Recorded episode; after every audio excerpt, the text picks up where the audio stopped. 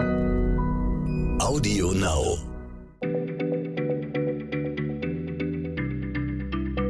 Schneller Schlau, der tägliche Podcast von PM.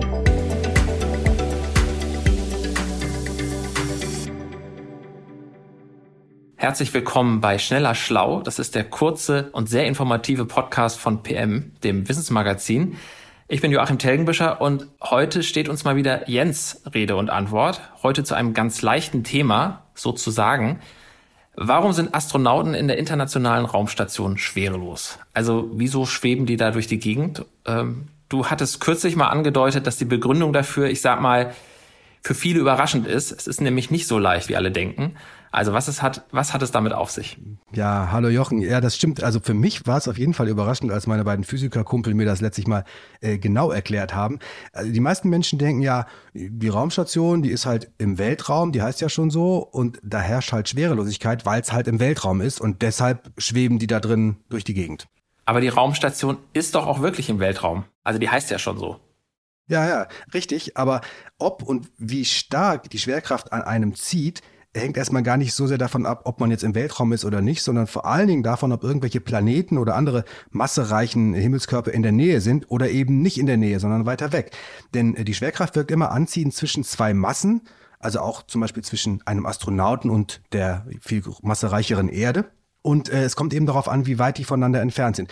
Und die Astronauten der ISS, die sind in astronomischen Maßstäben ja auch nicht so wirklich weit von der Erde entfernt. Das, die schwebt in etwa 400 Kilometern Höhe. Äh, und wenn die also direkt über dir fliegt, die internationale Raumstation, dann ist sie nicht viel weiter weg als die Entfernung Hamburg-Düsseldorf. Also äh, trotzdem im Weltall, aber nur 400 Kilometer weg. Und auf diese dann doch recht geringe Distanz wirkt zwischen Erde und Astronaut eben trotzdem die Schwerkraft ordentlich weiter. Aber offensichtlich wirkt sie ja jetzt nicht sehr stark. Das beweist ja jedes Video von schwebenden Sachen in der ISS. Äh, die wiegen ja offensichtlich da oben nix. Ja, also richtig ist, die Schwerkraft wird mit wachsendem Abstand zu der großen Masse, also zur Erde in dem Fall, immer kleiner.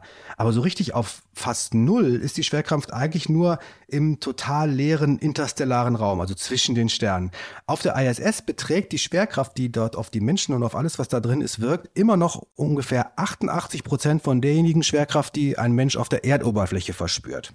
Echt? Das heißt ja, also wenn wer auf der Erde 100 Kilo wiegt, der bringt dann auf der Raumstation noch immer 88 Kilo auf die Waage. Äh, ich glaube, das kann nicht wahr sein. Doch, also erstmal mit 100 Kilo äh, wird man vermutlich nicht Astronaut, da muss man wahrscheinlich ein bisschen fitter sein oder, oder das sind nur Muskeln vielleicht auch. Aber äh, ja, also äh, äh, das wäre wahr, dass jemand auf der Raumstation, wenn er auf der Erde 100 Kilo wiegt, noch 88 Kilo wiegen würde, wenn nicht der Zustand der Schwerelosigkeit sich für die Insassen der ISS durch einen anderen Effekt einstellen würde. Äh, denn das tut er ja offensichtlich. Also nicht dadurch, dass jetzt keine Schwerkraft da wäre, denn die ist da, sondern durch einen anderen Effekt. Okay, also das habe ich jetzt verstanden. Aber was ist dann dieser andere Effekt? Ist das vielleicht äh, die Kreisbewegung um die Erde, die dann so eine Art Fliehkraft entstehen lässt, wie im Karussell und die äh, führt dann dazu, dass praktisch diese 88 Schwerkraft, Prozent Schwerkraft, die zur Erde ziehen, ja ausgeglichen werden. Also die zieht die Leute dann praktisch in die andere Richtung. Ich habe sowas ähnliches schon mal gelesen. Also das liest man tatsächlich äh, oft, aber es stimmt leider auch nicht, äh, auch wenn es erstmal plausibel klingt. Also diese Zentrifugalkraft, also du sagst ja Fliehkraft, das ist die Zentrifugalkraft, die man auch von Karussells kennt, die ist ein ziemlich spezielles Konstrukt in der Physik, mit der sich einfach einige bestimmte Phänomene erklären lassen. Aber eigentlich ist es gar keine echte Kraft, sondern eine sogenannte Scheinkraft.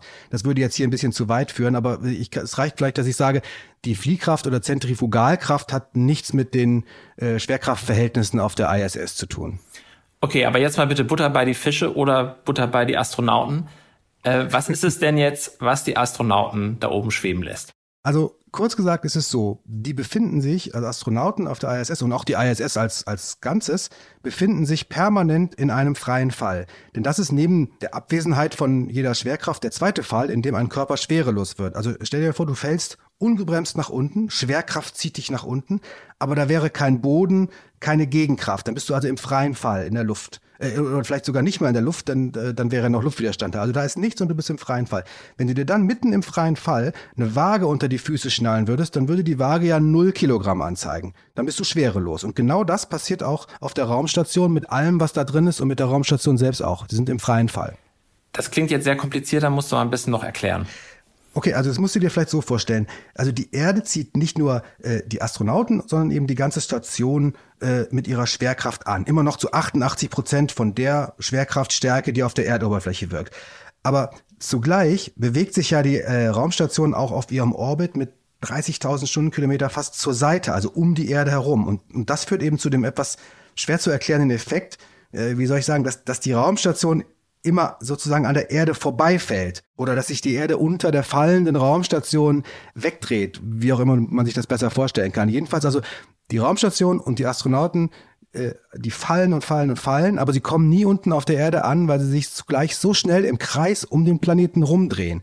Also die Astronauten befinden sich dadurch permanent in einem freien Fall.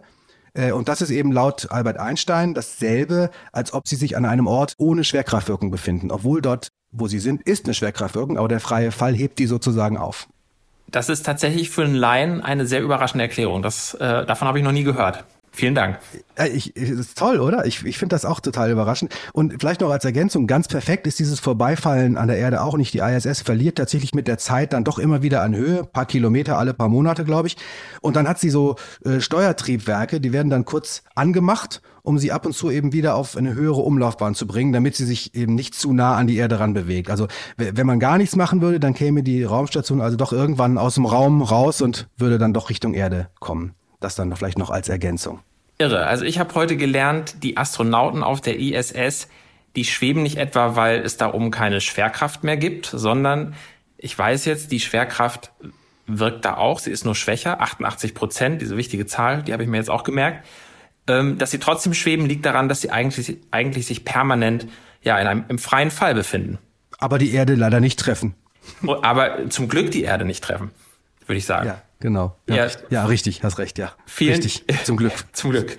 Für uns alle. Ja, vielen Dank, Jens. Das war sehr ähm, aufschlussreich. Sehr gerne. Wir hören uns beim nächsten Mal, wenn es wieder um Physik geht. Tschüss. Tschüss.